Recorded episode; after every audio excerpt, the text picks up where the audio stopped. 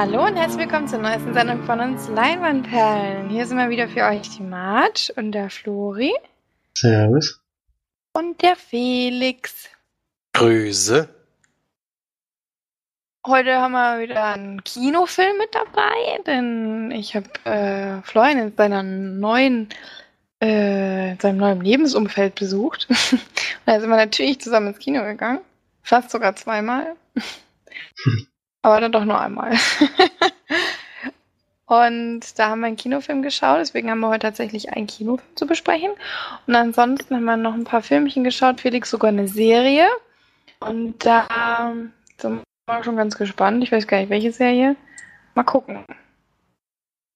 Aber dann würde ich sagen, weil wir keine Sneak haben diese Woche, da ja am Montag noch äh, beide Sneak Menschen im Urlaub waren gemeinsam und es da leider ke scheinbar keine Sneak gab, oder? Nee, da war nix. Nicht mal ein Goslar. Also da Nee. war nichts, aber das, was hier kam, bin ich auch froh drum, dass ich, dass ich das verpasst habe, weil es war eine unglaubliche Wertung wieder. Also, Wie hieß denn der Film? also der Film hieß Ein Becken voller Männer. Ach so, ja, der kam ja nicht sogar auch an. Der hat 4,66 im Durchschnitt, Ja, das ist genau. relativ wenig. Aber nichts gegen die Sneak am Donnerstag. Hatte ich nämlich extra überlegt, weil da ja Feiertag war. Habe ich gedacht, eigentlich könnte ich da abends ins Kino fahren, die OV-Sneak gehen, die es da gibt. Kam, wo ist Kira? Der hat im Durchschnitt 2,75. Was, was wirklich mit Abstand das Schlechteste seit Jahren ist. Also war bisher hier dieses Beach Bum, der hat den nochmal um 0,5 Punkte unterschritten. Also das ist eigentlich eine Kunst. 16 mal die 1 und äh, da, bei der OVs sind halt nicht so viele, deswegen verfälscht es auch ein bisschen, aber es ist trotzdem ja, niedrig, sehr, sehr niedrig. Ja. Also da bin ich froh, dass ich es gelassen habe. Hm, das glaube ich. Eine vernichtende Bewertung. Wo ist Kira? Habe ich vorher noch nichts von gehört. Ja, Michelle nicht. Pfeiffer und Kiefer Sutherland in den Hauptrollen auf jeden Fall. Ja, das war jetzt auch Ja. kein Deutsch, das klang jetzt bei dem Titel, das ist ein deutscher Film, aber das kam dann schon im Original in Englisch. Genau, das kam original in Englisch, ja, und das ist Wäre auch geil, wenn der OVs nie kommt oder ein deutscher ein Film. deutscher oder ein Österreicher. Da wird es wieder Mega passen. OV. Da hätte auch hier dieses äh, Kaviar kommen können, das wäre auch eine OVs nie gewesen. Ja, aber dann kommen wir mal zu dem gesehenen Kinofilm, würde ich sagen. Denn äh, Flori ist im Kino nicht eingeschlafen. Kann er uns erzählen, wie er den Film fand oder beziehungsweise was wir überhaupt geguckt haben? Ja, zur Story kann man es ja kurz machen. Wir haben Longshot gesehen, einen Film, den Felix schon das Sneak hatte, auch schon drüber geredet hat hier im Podcast. Von Jonathan Levine und Charlize Theron und Seth Rogen spielen die Hauptrollen. Es geht darum, dass ein Journalist, der gespielt wird von Seth Rogen, der macht immer so, ja, ähm, versucht, äh, irgendwelchen Geschichten auf die Schliche zu kommen, geht auch ein bisschen eigene Wege, sag ich mal, wie man am Anfang des Films schon gleich sieht, und ähm, wird aber seine Zeitung wird übernommen von einem größeren Konzern, den er verabscheut und deswegen kündigt er selbst, ist dann also arbeitslos, geht dann mit seinem Kumpel äh, irgendwie einsaufen, damit er dr- drüber wegkommt, dass er jetzt erstmal ohne Job dasteht und trifft dabei auf seine frühere Kindermädchen, die gespielt wird von Charlize Theron, die inzwischen Außenministerin der USA ist und demnächst auch als Präsidentin kandidieren möchte. Und er wird so über ein paar Umwege ihre Redenschrei äh, ihr Redenschreiber und soll dann ja geht mit ihr auf Tour und verfasst dort die Reden, die sie eben hält. Und die beiden kommen sich dann noch ein bisschen näher während des Films. Soweit will ich vielleicht nochmal kurz zusammenfassen, oder? Fehlt da irgendwas Wichtiges? Reicht. Nö. Reicht, ja. Ist eine Komödie, ist auch äh, teilweise eine romantische Komödie, kann man, kann man schon so bezeichnen, denke ich mal. Ähm, Humor her hat's mir größtenteils diesmal wieder ziemlich gut gefallen. Hat Felix ja schon gesagt, das ist ein bisschen anderer Humor, als man es jetzt immer sehr, sehr oft sieht.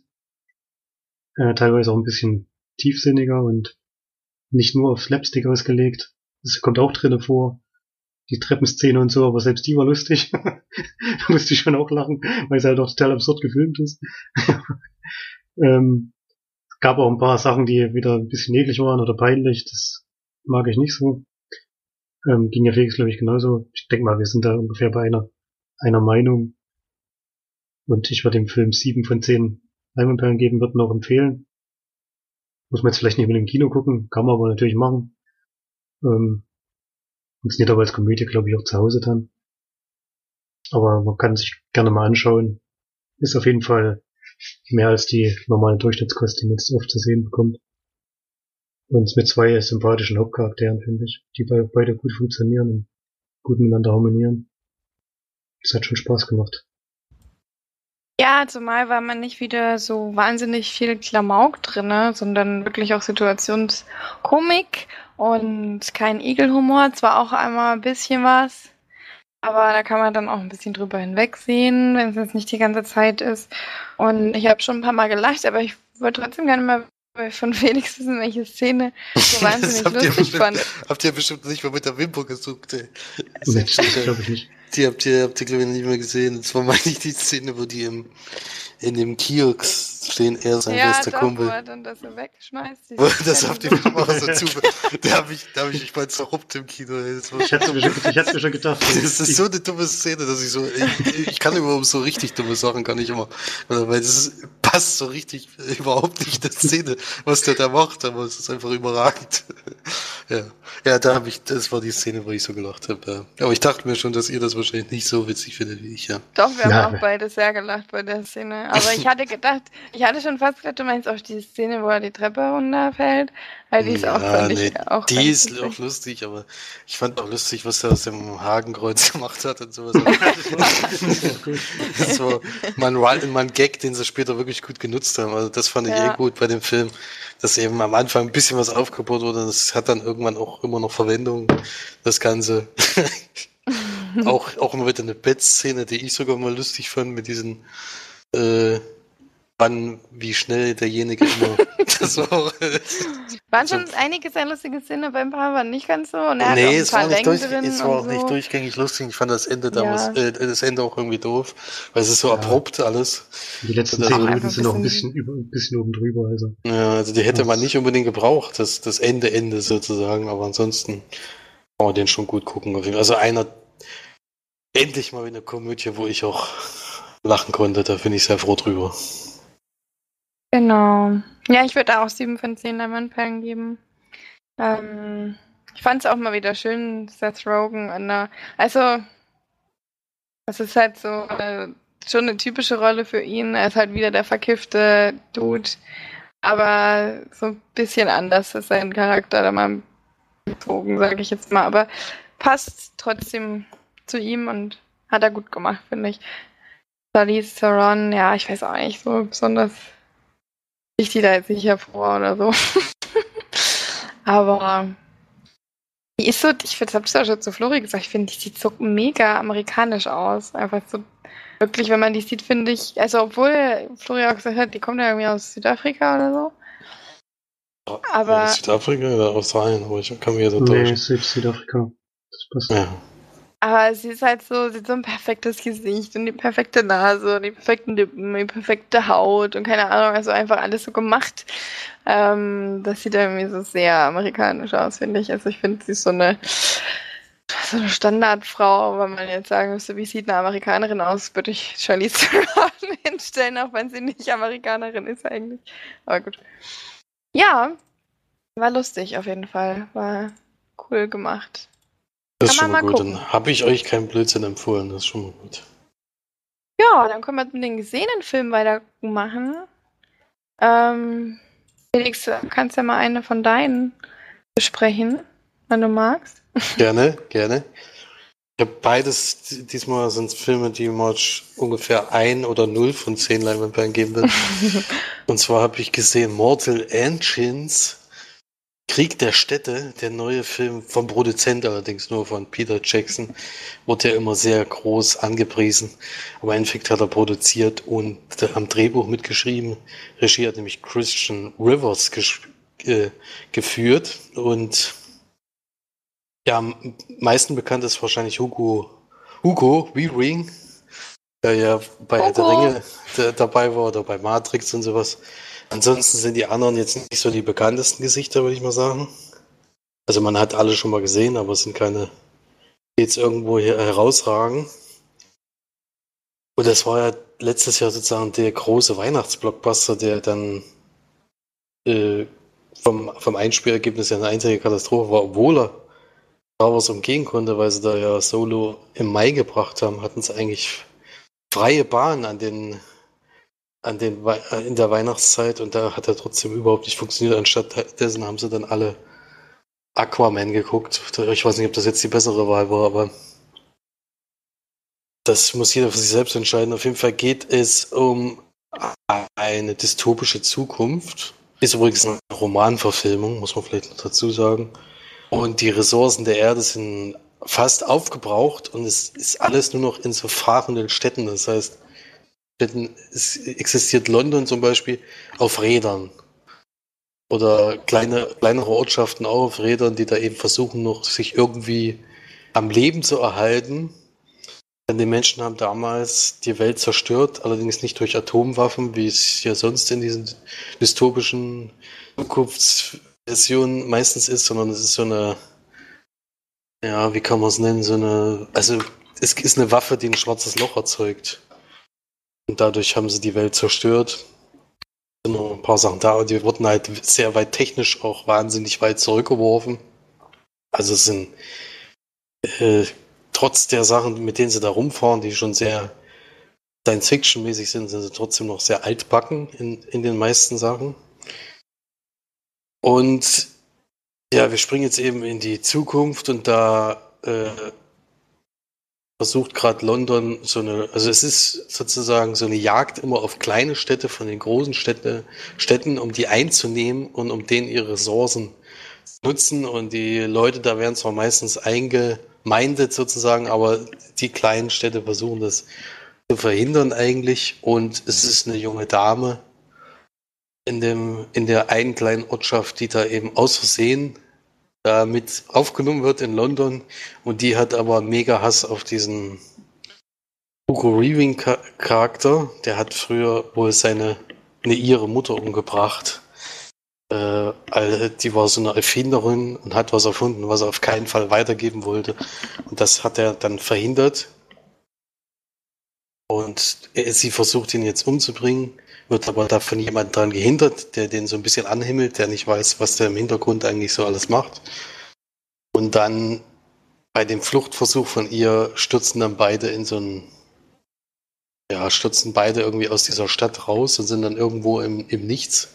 Und da müssen sie sich so ein bisschen zusammenraufen und da erzählen sie natürlich beide gegenseitig ihre Geschichte, die alle wahnsinnig dramatisch sind und dann ja, kommt es irgendwann mal zu dem, was zu dem es kommen muss.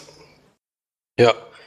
Also vom Aussehen her, muss man ganz ehrlich sagen, ist es schon, also die ersten paar Minuten habe ich schon gedacht, oh, das sieht ja wirklich erstaunlich aus. Dafür ist es ja ein reines CGI-Ding. Also da ist absolut nichts echt. Glaube, jeder Grashalm war da unecht. Das ist entweder ein bisschen Kulisse vorne dran gewesen, aber im Hintergrund war alles CGI. Das sah einfach noch ganz gut aus. Aber mit der Zeit wurde das gefühlt immer schlechter. Also ich weiß überhaupt nicht, was da passiert ist, weil es sind ja auch die, die Leute dahinter gewesen, die, glaube ich, Herr der Ringe CGI-Effekte gemacht haben, die ja wirklich erstaunlich gut sind, obwohl sie jetzt schon älter sind. Aber da hat sich irgendwie nicht so wahnsinnig viel getan. Und ja, die Story ist einfach also man hat gemerkt, das ist, ist, wahrscheinlich so ein Roman wie so ein Harry Potter Buch oder sowas. Also eins von den späteren, die wahnsinnig lang sind. Und die werden eben gekürzt, um die irgendwie in einen Film unterzukriegen, in einen Zwei-Stunden-Film.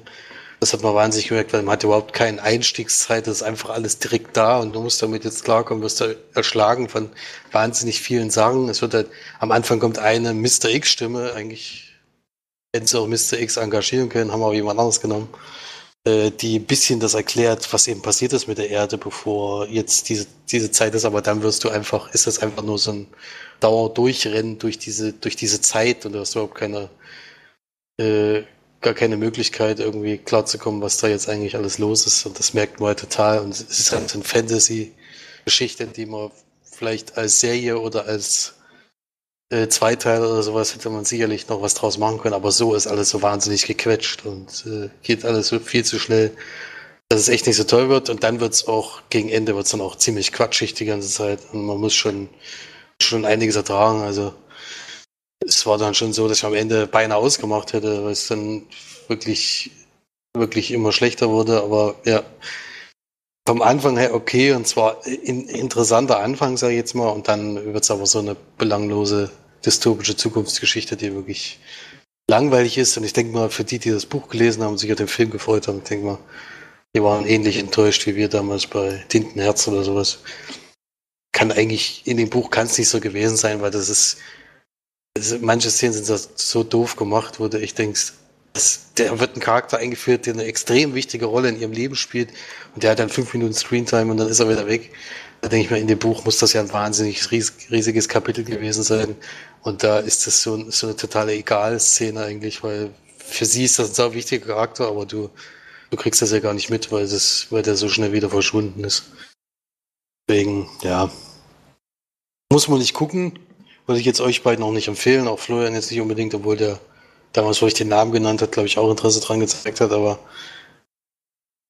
weiß nicht, das hätte, es sollte eigentlich eine Serie, äh, also eine, nicht eine Serie, sondern ein Mehrteiler werden, aber das, also es hat überhaupt nicht funktioniert. Also deswegen, ich denke mal, dadurch, dass er so wahnsinnig gefloppt ist, wird auch keine Fortsetzung mehr kommen.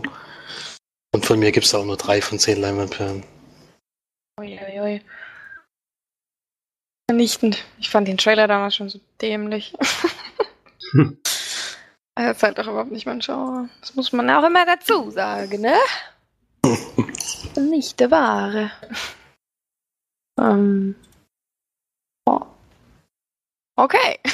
Mehr möchte ich dazu gar nicht sagen. Ja. Habe ich gerade auch gemerkt. Scheinbar wird dazu nicht mehr wirklich was gesagt. Dann machen wir mal weiter mit den anderen gesehenen Filmen. Ähm, Überleitung kriege ich jetzt keine hin. Deswegen sage ich einfach, welchen Film wir geguckt haben, nämlich Spider-Man Homecoming. Der erste Spider-Man-Film mit Tom Holland als Peter Parker. Das ist jetzt schon der dritte Spider-Man sozusagen. Neben Andrew Garfield und dem anderen. Tobey Maguire. Ja. Topstar. Hier ist es so, dass äh, Spider-Man quasi noch ganz an, am Anfang seiner Entstehung steht, nämlich ähm, beziehungsweise äh, seiner, seines ähm, ähm, Agentenlebens als, als, als Avenger. er nämlich noch gar nicht bei den Avengers ist, sondern quasi von Iron Man, ähm, also von Tony Stark, ein bisschen eingewiesen werden soll man wird da auch so ein bisschen reingeworfen in diese ganze Sache. Also so wirklich erklärt wird's nicht. Er ist ja einfach noch so der junge 15-Jährige, der noch nicht so wirklich weiß, wie er mit seinen Kräften umgehen soll und ein bisschen äh, trottelig ist und so. Und dann quasi in der Stadt, ich weiß gar nicht wo. Das, was ist das für eine Stadt? Habe ich schon wieder vergessen. Normal wäre Spider-Man immer in New York. War das New York? Also, also schon. Also die, das gar nicht, ja, erwähnt wird. Es gibt ja auch äh, sozusagen, wo sie nach Los Angeles fahren oder sowas, zu diesen Wettbewerben. Nach Chicago fliegen. Äh, Chicago, ja. Also das ist außerhalb, aber ansonsten spielt es, glaube ich, in New York. Ja, stimmt, steht auch in New Yorker. Midtown High School. Ja. Ähm, genau, also in New York.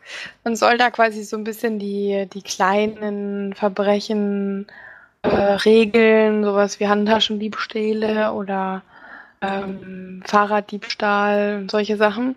Und damit findet er sich natürlich nicht unbedingt ab, denn er kommt einem großen Bösewicht auf die, auf die Schliche, der gespielt wird von Michael Keaton, der quasi eigentlich die verwüsteten Orte wieder aufräumt, die quasi Avengers ähm, kaputt hinterlassen haben bei irgendeinem Kampf gegen das Böse, das aber von einer Damage Control ähm, Agentur ihm quasi abgenommen wird, er das nicht so ganz so toll findet und sich dann immer mit ähm, irgendwelchen Mitteln ja diese, was weiß ich, sind ja dann teilweise auch ähm, Alien Waffen oder so oder irgendwelche Alien Gesteine, die er dann ähm, von, von diesen Orten sich holt und daraus dann riesige Kanonen äh, bauen lässt und sich selbst dann auch so eine riesen Rüstung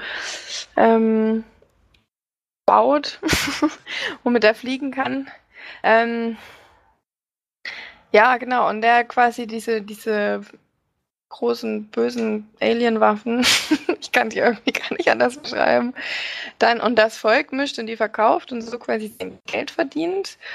Und dass er aber natürlich nicht darf und Spider-Man kommt ihm dann auf die Schliche und versucht ihn natürlich zu stoppen. Ja, das ist, glaube ich, eigentlich so die große Geschichte, die dahinter steckt. Ähm, gleichzeitig geht es natürlich darum, dass Peter Parker so ein bisschen zu sich findet oder zu wem er ist, was für ein Superheld er sein will und was für Kräfte er hat und was seine, seine Grenzen sind und all diese Sachen. So ein bisschen Coming of Age auch dabei. Und ja, ansonsten eher ein bisschen eine 0815-Geschichte. Ähm, nicht wirklich was Neues dabei, hatte mich jetzt tatsächlich nicht sehr gefesselt oder auch nicht so groß interessiert. Ich war ein bisschen enttäuscht vom Film. Besonders ähm, liegt es allerdings auch an seiner Laufzeit, 134 Minuten, völlig übertrieben. Der Film hat, finde ich, diese 134 Minuten nicht füllen können und ist deswegen für mich, es gab es große ähm, Längen, die mit irgendwelchem Klamauk oder was auch immer gefüllt wurde, was äh, ich nicht passend fand.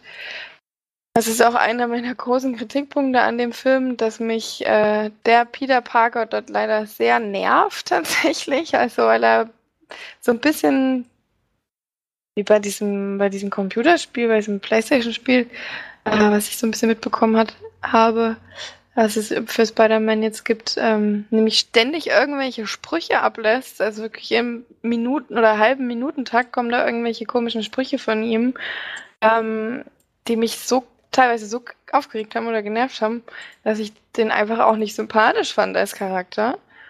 Und ja, er auch so ein paar Dinge gemacht hat, die finde ich nicht sehr glaubwürdig sind oder die irgendwie nicht so dazu gepasst haben und ähm, war für mich eher ein durchschnittlicher Film, weil jetzt wirklich kein großer Film, also fand ich zumindest kein großer äh, neuer Ansatz oder so. Haben wir jetzt auch schon mehrfach gesehen. Es sah auf jeden Fall gut aus, das muss man sagen. Hat äh, gute Special Effects dabei. Und ja, sonst war es eher Durchschnitt, fand ich. Flori kann ganz besonders viel über den Film sagen. Denn er hat ungefähr 30 Prozent davon gesehen. Sag mal die, sag mal die Hälfte. Die Hälfte, wenn ich schon gesehen habe. Ich deine Zusammenfassung höre, davon habe ich ja doch äh, fast alles mitbekommen. Ja, ich habe natürlich jetzt nicht ganz so viel vorweggenommen, ist ja klar. Wir ja. spoilern ja nicht so viel, aber. Ja, lag jetzt nicht unbedingt am Film selbst, sondern dass ich vorher acht Stunden in der Sonne gearbeitet habe und einfach ganz schön kaputt war. Und es war, glaube ich, egal, welchen Film wir da angefangen hätten. Ich wäre wahrscheinlich sowieso irgendwann eingepennt. Das ist bei dem Film auch passiert. Aber was ich gesehen habe, was ich ganz positiv fand, war, dass sie jetzt nicht nochmal eine Origin-Story gemacht haben. Darauf haben sie halt komplett verzichtet eigentlich. Sondern wir werden ja schon in den Film eingeführt. Da hat er schon so seinen, seinen ersten Auftrag hinter sich gehabt. Der wird auch ganz witzig eingeführt mit so einer, ja, mit so einem Home-Video, sage ich jetzt mal, das er für sich selber gemacht hat. Das war eigentlich ganz gut gelöst, fand ich. Ich kenne allerdings jetzt, also er kommt ja, glaube ich, in diesem Avengers-Teil schon vor. Felix, das musst du mir jetzt mal sagen. Ja, aber das spielt, also nicht im, Aven im Avengers-Teil kommt er nicht direkt vor, sondern in, im Captain America, im dritten, im Civil War. Da ist ja, das war ja dann dieser Mischmasch, wo es eigentlich fast gar nicht mehr eine eigene Captain America-Geschichte war, sondern dieser Endkampf besteht eigentlich aus allen Avengers sozusagen, die sich gegenseitig äh, kloppen. Und da wurde er sozusagen zum ersten Mal mit eingesetzt, weil da gerade die Lizenz von, von Sony an, an Disney mit überging. Die haben sich ja dann irgendwie geteilt. Ist ja hier bei dem Film auch noch so, dass am Anfang das Sony-Zeichen kommt.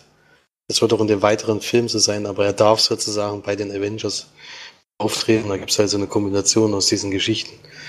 Also er war ja. da schon mal dabei, aber eigentlich nur beim Endkampf. Und das sieht man hier am Anfang des Films da in seinen, mit seinen Handyvideoaufnahmen sozusagen. Und dann so Sagt richtig er ja einsteigen. Dann auch so, ah, ich habe Captain Americas äh, Schild Ja. geklaut und das sieht man ja schon im Trailer, dass er da, also von Captain America, dass er da das mit dem Schild irgendwie runterkommt. Ja. Ja, das Ja. ist, das war da auf jeden Fall. Und so richtig einsteigen tut er eigentlich im nächsten Avengers-Film sozusagen. Ja, naja, wie gesagt, das war ja ganz gut gelöst. Ich fand es als Einstieg halt, wenn man jetzt den Captain America Film nicht kennt, war es ein bisschen schwierig, weil man wird ganz schön reingeschmissen. Hat eigentlich keine Ahnung, wo, wo wir uns gerade befinden und was da passiert. Denn man sieht ja von dem Kampf nicht wirklich was. Nur so bruchstückhaft so ein paar kurze Szenen. Aber ich meine, wenn man den Captain America Film kennt, war, war das, glaube ich, ein guter Einstieg für diesen Film. Und war ganz gut gemacht. Ansonsten, wie gesagt, habe ich jetzt von dem Film nicht so viel mitbekommen. Was ich auch mitbekommen habe, ich, äh, bin ich eher beim Marchs Meinung. War sehr generisch und hat mir jetzt auch nicht vom Hocker gerissen. Auch diese ganze Zeit dieses, äh, wann ruft mich Iron Man wieder an und Mhm. was ist denn jetzt los? Warum darf ich denn nicht mitmachen und so? Das ging mir nach einer Zeit ziemlich auf den Keks. Ja, Das so kam ein vor allem kleines, immer und so ein immer kleines immer Kind, der wieder. nicht, der nicht mitmachen Mhm. darf. er ist natürlich aus 15, also, äh, aber trotzdem, das fand ich jetzt für einen Superhelden. War das jetzt ein bisschen seltsam, sag ich mal.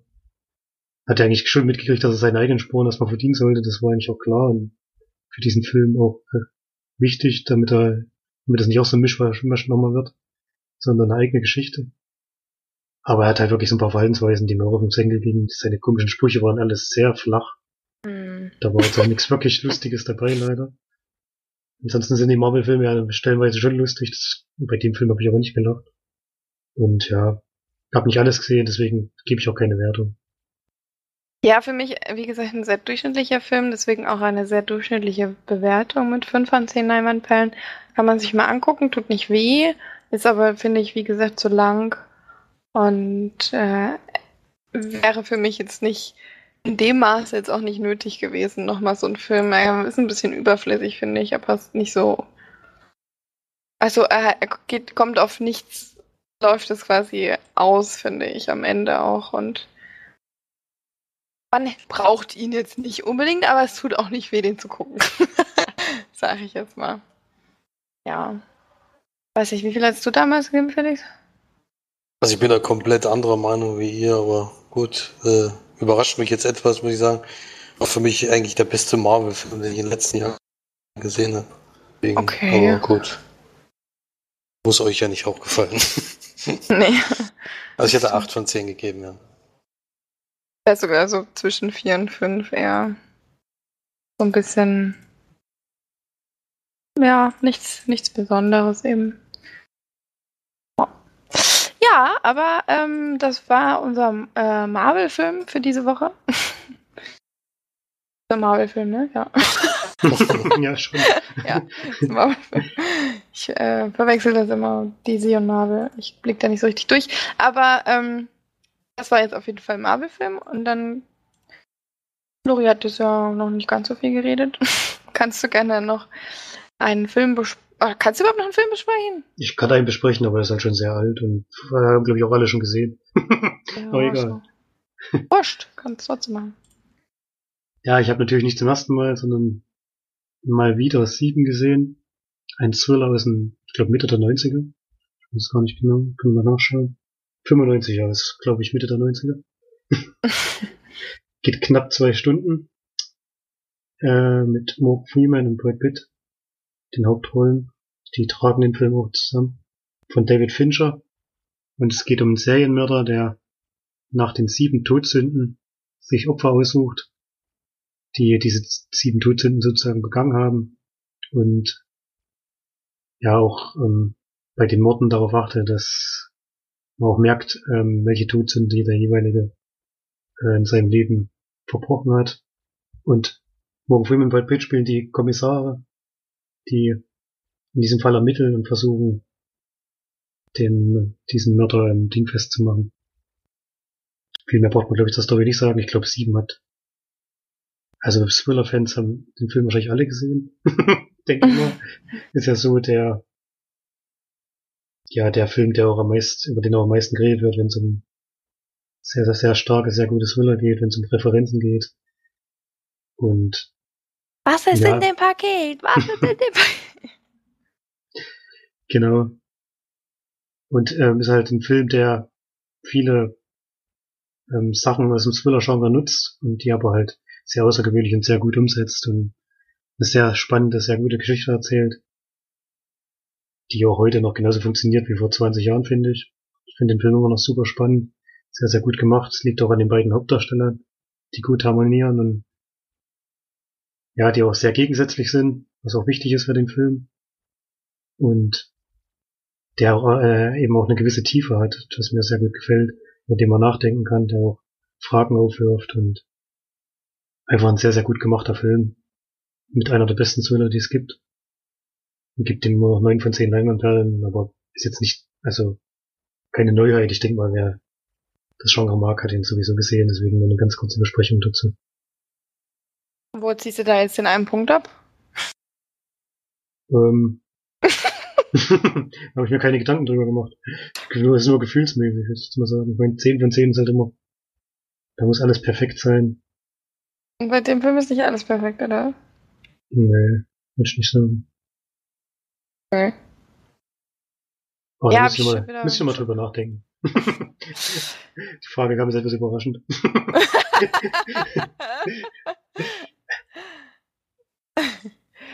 ähm, ja, ich habe auch schon wieder, ich kriege immer gleich Lust drauf, den wieder zu gucken. Ist einfach ein ziemlich toller Film. Das ist, äh, das habe ich auch, glaube ich, schon häufiger mal gesagt. Das ist auch einer der Filme, wenn ich mein Gedächtnis löschen könnte, würde ich das gerne in diesem Bereich löschen, damit ich den nochmal gucken kann. Ohne vorher schon mich selber zu spoilern. das ist schon ein kleines Meisterwerk. Finde ich. Felix noch da oder? Ich bin noch da, ja. Ich habe mich jetzt noch nicht dazu geäußert, weil bei mir ist auch schon Ewigkeiten her, dass ich den Film gesehen habe. Ja, dann jetzt auch nicht jede Woche. Also. Ja, aber weiß man 10 Jahre bestimmt, ja, oder 15 Jahre. Ja, trotzdem, dass das ein sehr guter Film ist eigentlich. Also, dass ein guter Film ist, das will ich auch gar nicht anzweifeln. Na dann, erzähl mal von deinem anderen Film, den ich 0 bis 1 Punkte geben würde. Na ja, gut, bei dem würdest du 2. 2 bis 3. Würde ich sagen. Also Na, dann geht um, gucke ich mir den doch an. den kannst du ja angucken, den gibt es nämlich inzwischen schon, was ziemlich überraschend ist, aber zu den, zu den vorher, was vorher passiert ist, komme ich gleich. Ich habe Kin gesehen, K-I-N. Der Film, der äh, überraschenderweise einen Tag bevor er ins Kino kommen sollte, nämlich wirklich an dem Mittwoch, also einen Tag wirklich, wo, bevor er startet, wurde der aus dem, wurde der verschoben auf unbestimmte Zeit. Und da lief der aber schon in den Sneaks. Also den haben schon viele in Deutschland zu dem Zeitpunkt gesehen gehabt. Und dann wird er trotzdem noch verschoben, was irgendwie keiner richtig verstanden hat. Und das äh, auf unbestimmte Zeit. Und jetzt ist er bei Amazon Prime in der Flatrate. Also wird er garantiert auch nicht mehr ins Kino kommen.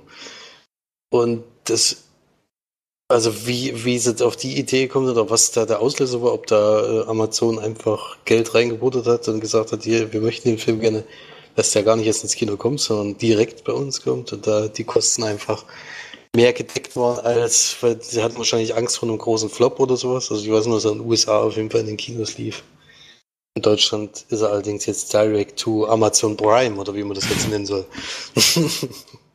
ja, von Jonathan und Josh Baker, von zwei Brüdern, gedreht und mit dabei ist zum Beispiel Dennis Quaid oder James Franco, Zoe Kravitz ist noch dabei und es geht im Endeffekt, äh, also spielt in der Jetztzeit, diesmal keine dystopische Zukunft, sondern es geht um einen jungen Mann, der äh, auf der Suche oder eben was mit seinem Vater zusammenlebt, der äh, ja anscheinend Geldprobleme hat, der auf dem Bau arbeitet und er geht immer auf die ja, alten Industriegebiete, wo die Häuser zerfallen sind und äh, reißt so das Kupfer aus der Wand, um das abzugeben und damit noch ein bisschen Geld zusätzlich zu machen.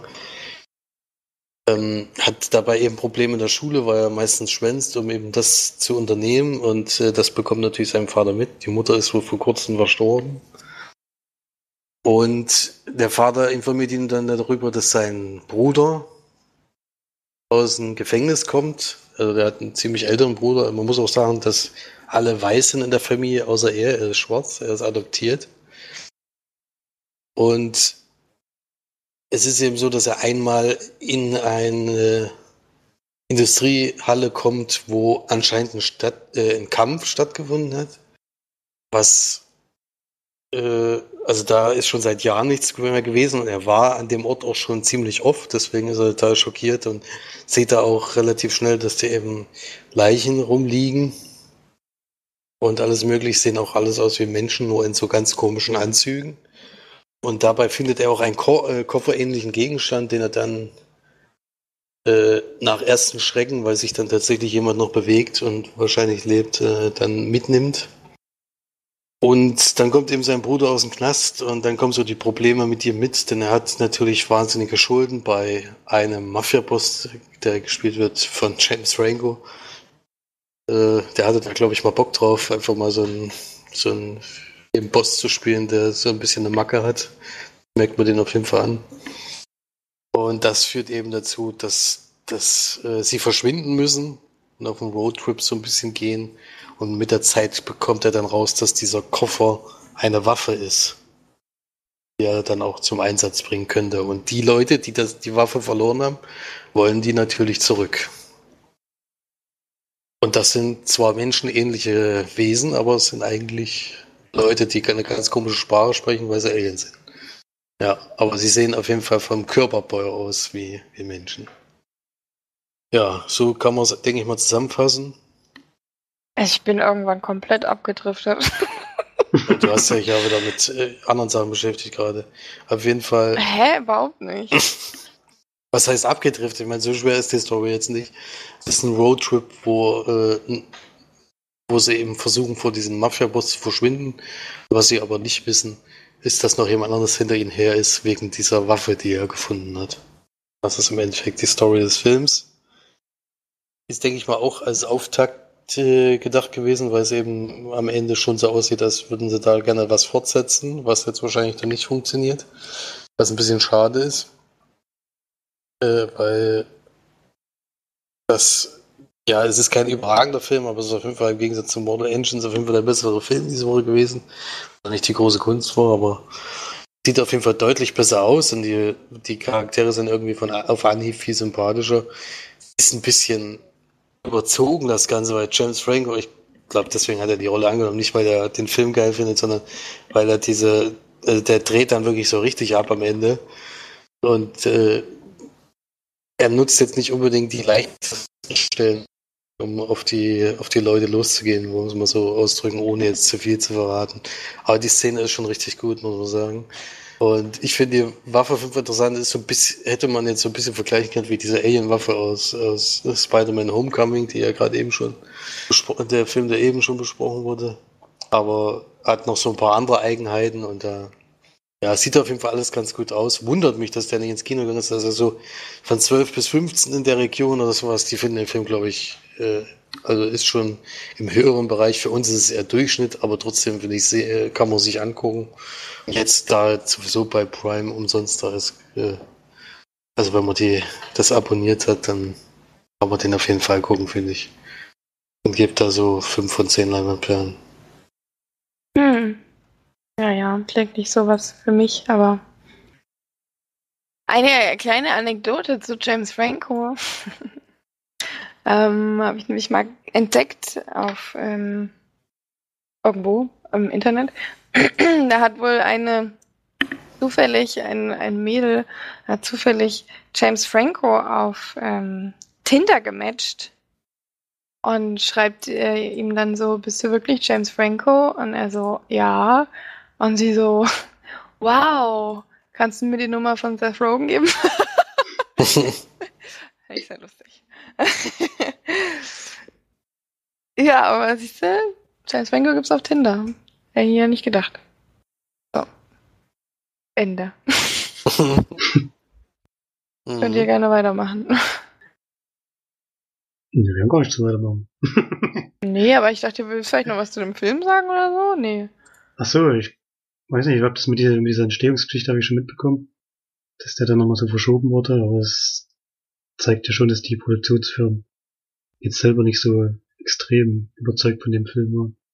Ich Also denke, die haben einfach Angst gehabt, weil der in Amerika, Amerika ist der wohl in den Kinos äh, relativ untergegangen, weil er eben auch gar nicht so viel Werbung machen konnte aus finanzieller Hinsicht, denke ich mal. Verwunderlich ist halt, dass es wirklich einen Tag vorher war und dass er eigentlich, dass er zum Großteil schon in den Sneaks gelaufen ist. Also ich weiß zum Beispiel, dass er in Stuttgart in der Sneak kam und er kam auch hier, glaube ich, also jetzt nicht in Schwein, damals war ich ja noch im Kino Schweinfurt in der, in der Sneak, aber ich glaube hier in Fulda lief der auch. Es ist halt verwunderlich, dass sie den tatsächlich sogar auf Deutsch schon synchronisiert hatten und eigentlich ein, einen Tag vor Kinostart dann eben rausnehmen. Das war halt wirklich äh, bei anderen Filmen wie Auslöschung damals, wo es auch überraschend war, fand ich, dass der nicht ins Kino kom, kam, äh, sie dann auch Angst hatten, der spielt das nicht ein, da verkaufen wir lieber an Netflix und machen plus minus null oder sowas. So ähnlich wird das hier wahrscheinlich auch gewesen sein, dass sie dann sagen, nee, verkaufen wir lieber, der wird in Deutschland untergehen. Ich glaube, den hätte auch keiner gesehen, sonst weil total ohne Werbung da äh, gelaufen ist. Ich hätte auf jeden Fall Interesse gehabt und ich hätte noch gerne das nie gesehen, weil im Kino wäre der bestimmt besser gewesen. Aber ich finde, man kann auf jeden Fall gucken. Ja, so. Na, dann kommen wir mal zu dem Film, den ich noch geguckt habe, nämlich gerade ganz frisch auf der Rückfahrt im Zug. Das Bequeme jetzt gerade war, dass ich nicht umsteigen musste. Und da kann man einen, bei einer zweieinhalbstündigen Fahrt mal auch einen 101-minütigen Film gucken. da hat man sogar noch ein bisschen Puffer. Und zwar habe ich mir ähm, auf Netflix zwar ungefähr 20.000 Sachen runtergeladen, aber da habe ich mir dann doch einen Film angeschaut, damit ich den noch besprechen kann, bevor ich wieder eine Serie anfange, die ich nicht besprechen kann. Nämlich äh, Summer of 84 habe ich mir angeschaut. Hier jetzt hier US-amerikanisch-kanadischer Horrorfilm. Also als Horrorfilm würde ich es wirklich gar nicht beschreiben. Eher ein Teenie-Krimi. Sowas, so ein Genre gibt es wahrscheinlich nicht, aber das würde eher passen als Horrorfilm. Denn wirklich gruselig ist er nicht, obwohl er ein paar Jumpscares hat, das muss ich sagen, aber die sind nicht besonders gut. also ich habe mich nicht so oft erschrocken. In der Geschichte, die kann ich relativ schnell kurz fassen, denn ähm, wir begleiten eine Gruppe von vier jungen, ich glaube äh, 15 sollen, 14, 15 sollen sie sein, äh, Teenager-Jungs, die in äh, Cape May in Oregon. Okay. Ich hatte gedacht, das hätte irgendwas mit I, war das Ort, äh, der Ort. Aber gut, habe ich mich ja schon mal getäuscht.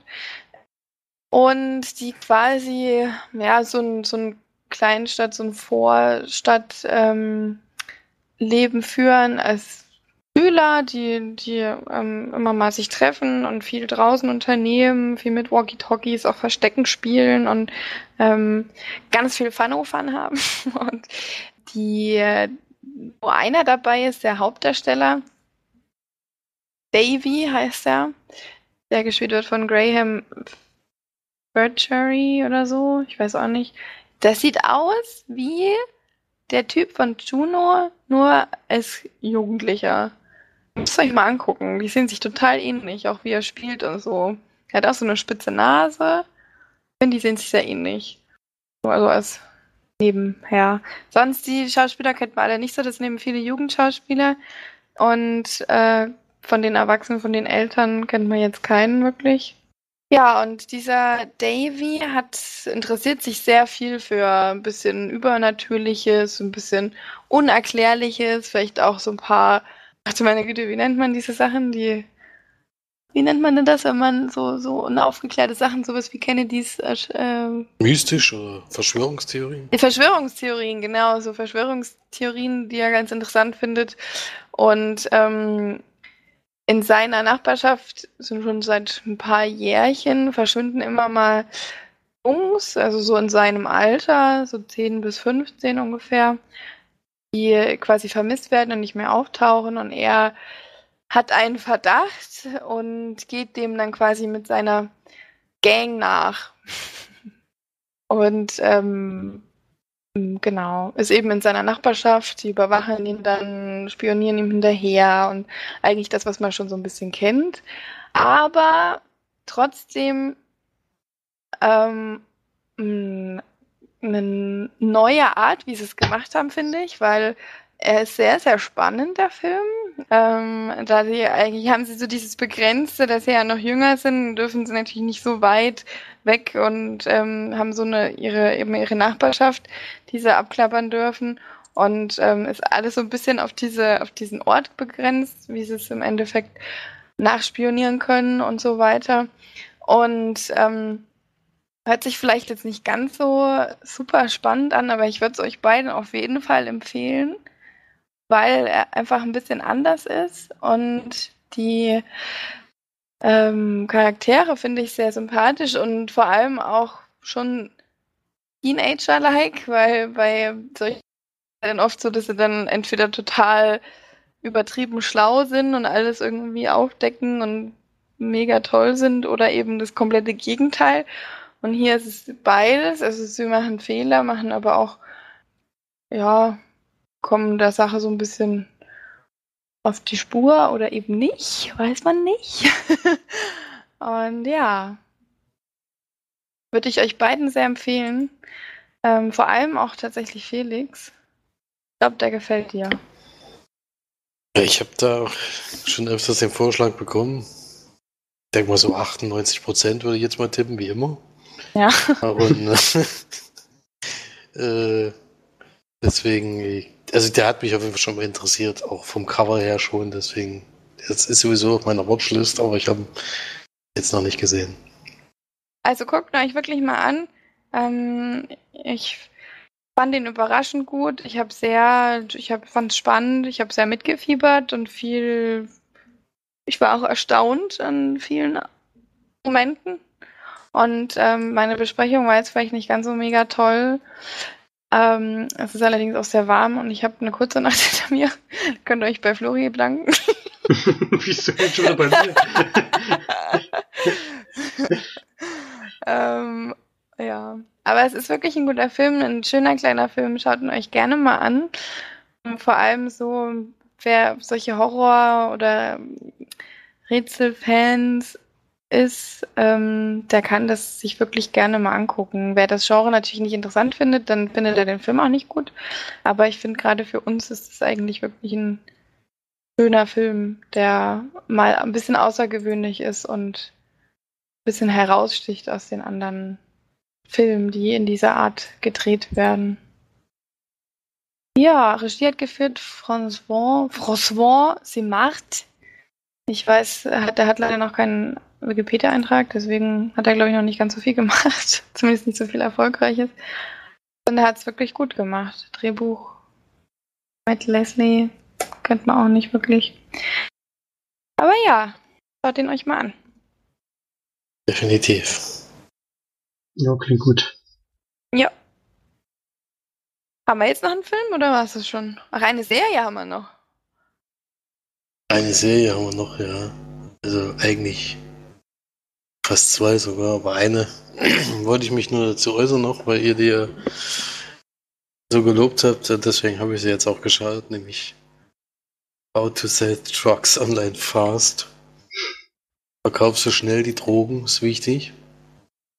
Ja, ist ja aus dem Kosmos, sage ich mal, wo man tatsächlich auch die Leute so ein bisschen, also schon gesehen hat. Also bei Rocket Beans zum Beispiel, also einer der Autoren zum Beispiel, äh, was sehr erfreulich ist, dass die mal auf jeden Fall auf so einer großen Plattform sich verwirklichen dürfen und auch äh, eine Serie geschaffen haben, die wirklich äh, erstaunlich gut ankommt, die auch wirklich gut ist. Also da kann man nichts dagegen sagen.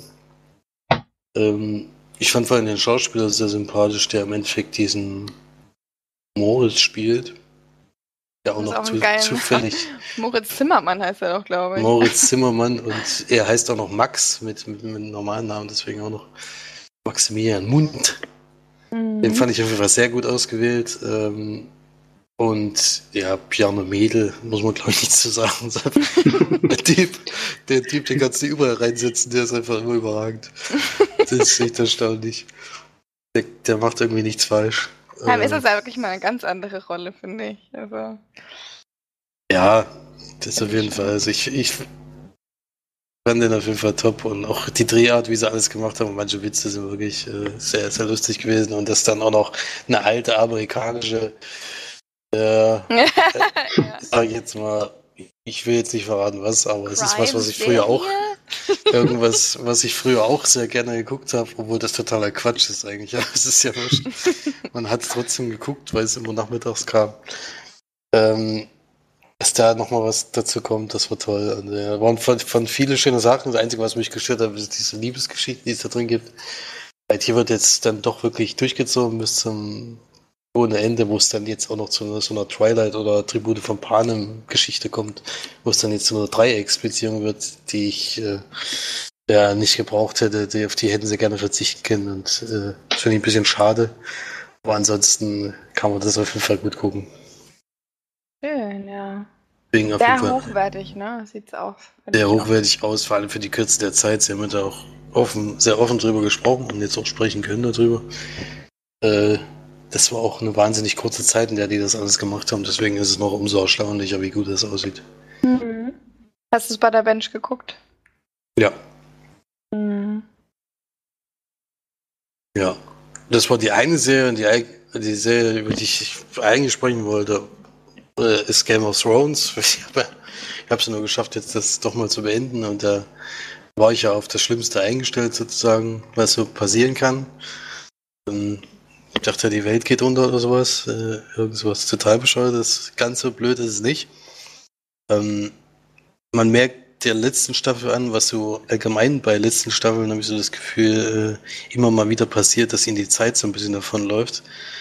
Ähm, also eigentlich hätten die eine Geschichte wahrscheinlich noch über zwei Staffeln gehabt, die da in, in waren das jetzt sechs oder acht Folgen? Jetzt lass mich nicht lügen, ich glaube es sind sechs Folgen äh, zusammengefercht haben, was man total merkt, weil das auf einmal Game of Thrones ist immer eine sehr langsame, sehr langatmige, also sehr ausführlich erzählende Serie gewesen.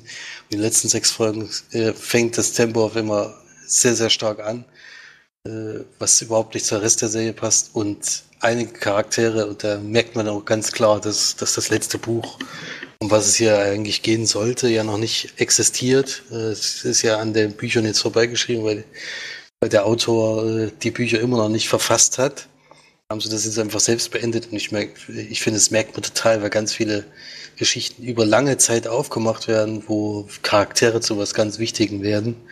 Und in der letzten Staffel ist diese Funktion einfach überhaupt nicht mehr vorhanden, sondern sie sind wieder ganz normal wie am Anfang eigentlich, haben sich gar nicht groß verändert. Äh, Und das hat mich schon sehr gestört. Und das Ende ist jetzt für mich nicht so dramatisch gewesen. Also ich, dadurch, dass ich darauf eingestellt war, fand ich das jetzt nicht so schlimm, weil es ja auch äh, eigentlich eine äh, Sache ist, auf die man sich hätte einstellen können, nach dem, was man so vorher gehört hat. Das jetzt so extrem ist, so übertrieben, ja, da kann man sich sicherlich drüber streiten, aber ich glaube, viel anders hätte es auch nicht werden können. Ich finde es auch ganz schwierig, eine Fantasy-Serie nach einer Buchreihe zu beenden, wo das Buch nicht existiert. Ich glaube, das ist unglaublich schwierig. Ja, und das Schöne ist, dass, dass es bei Sky Ticket äh, hatte ich ja dazu, zu dem Zeitpunkt, wo ich das gucken konnte, äh, gab es im Anschluss direkt eine Dokumentation, die komplett über die achte Staffel geht. Äh, die ging auch nochmal so ungefähr zwei Stunden, die habe ich mir dann auch noch angeguckt. Und die war wirklich sehr interessant, weil so wahnsinnig viel Making-of-Material war, was, was ganz toll war, wo man eben viel gesehen, wo man auch gesehen hat, was das für ein Wahnsinnsaufwand ist. Also, dass da wirklich diese ganzen Orte teilweise komplett nachgebaut sind. Das ist unglaublich, wenn man das alles sieht. Aber man sieht eben auch, was ich persönlich sehr interessant war und was mir ja bei solchen Serien immer am Ende passiert, es wird ja immer emotional. Also ich fange jetzt nicht an zu weinen, aber ich bin schon äh, immer traurig, weil man sich wirklich an Charaktere über Jahre gewöhnt hat. Und dort hat man eben gesehen, dass diese diese Besprechung, also man sieht die allererste Besprechung zu Game of Thrones, zur ersten Staffel, wirklich alle Charaktere zusammenkommen, wie wahnsinnig jung und klein da teilweise diese Kinderdarsteller noch sind, die sind ja inzwischen alle groß und erwachsen. Und dann springt es halt in die Jetztzeit und dann sieht man eben, wie sie die letzten Take sozusagen besprechen und dann fangen alle an zu heulen sozusagen, weil es sozusagen dann vorbei ist. Äh, Das, das ist schon sehr interessant, dass das denen eben auch so nahe geht, dieses ganze, das ist also nicht nur einem selber sozusagen ans Herz gewachsen, die Leute, sondern die, die finden das genauso traurig, dass das jetzt zu Ende geht, aber das äh, hat mich schon sehr, hat mich schon sehr beeindruckt, diese Dokumentation, die es danach, danach gibt, vielleicht sogar besser als, als die achte Staffel an sich. Äh, aber das sollte man auf jeden Fall zusätzlich noch gucken zu der, zu der achten Staffel, ist wirklich sehr interessant. Deswegen nicht unbedingt empfehlenswert, Aber ich finde, es ist ein Abschluss, mit dem, mit dem ich auf jeden Fall leben kann. Und ich bin gespannt, wie es, in Wirklichkeit aufhört, wie sich der Autor im Endeffekt vorgestellt hat, weil das ist eigentlich das Wichtige und nicht, wie sich irgendwelche Autoren da ein Ende zusammenspinnen, wie sie es, wie sie es am liebsten haben wollen. Das, so wird es garantiert im Buch nicht ausgehen. Das kann ich schon mal, denke ich mal, voraussagen. Ja. Deswegen den Part auch noch dazu abgeschlossen. Ja, euch würde ich jetzt wenn ihr vielleicht dieses Sky-Ticket wirklich irgendwann habt, um Chernobyl zu gucken, würde ich euch trotzdem mal die Dokumentation empfehlen, was wirklich beeindruckend ist. Also es ist ähnlich wie, wie die Harry Potter Extras damals von der Version, die ich habe. Da ist ja eine extra Disc nur für Bonusmaterial bei jedem Film dabei und da denkst du auch jedes Mal, einfach nur Wahnsinn. Hier ist halt wirklich so eine richtige Dokumentation, wo du teilweise auch mit den Komparsen mit, mit rumläufst und was weiß ich alles wirklich Tolles, wo du wo du eben einzelne Szenen wirklich von außen komplett siehst, die du gerade eben in der Serie gesehen hast. Das ist wirklich schon, schon toll gemacht. Also, die würde ich sehr empfehlen.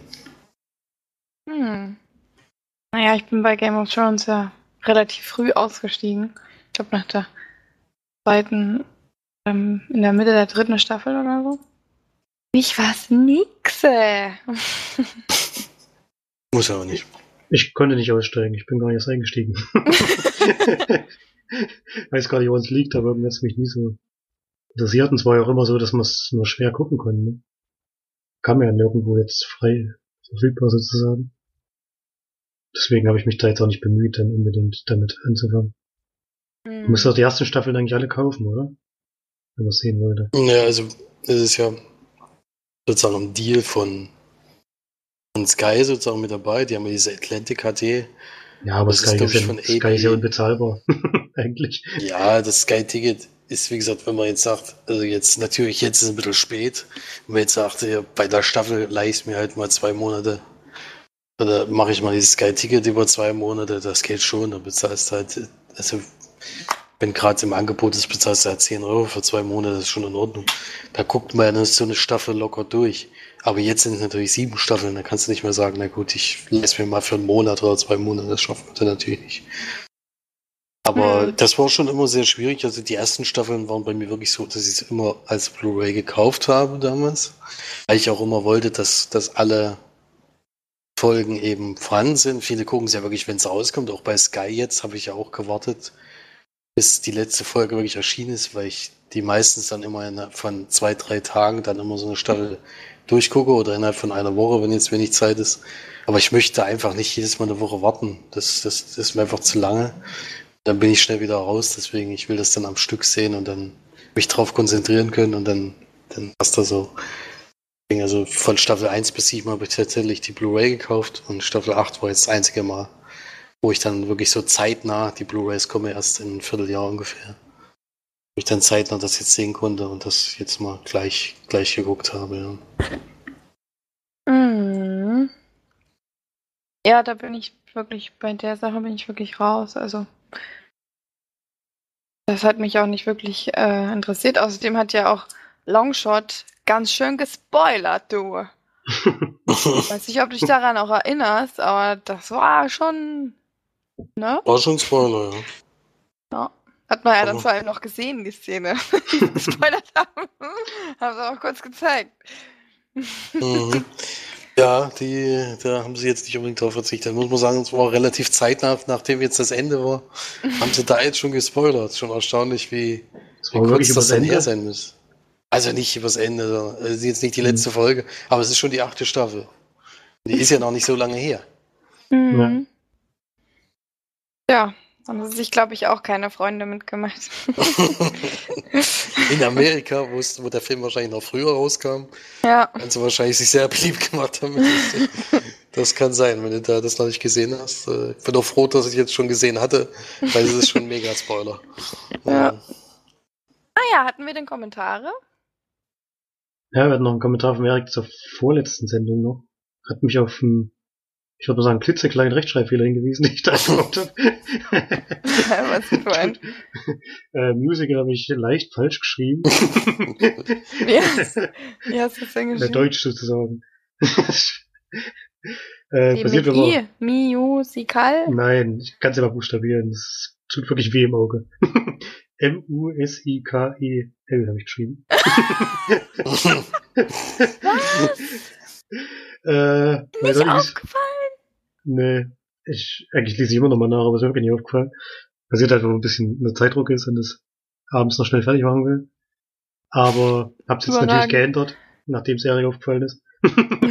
tat, tat mir auch im Auge weh. Also eigentlich äh, bin ich von der Rechtschreibung her gar nicht so schlecht.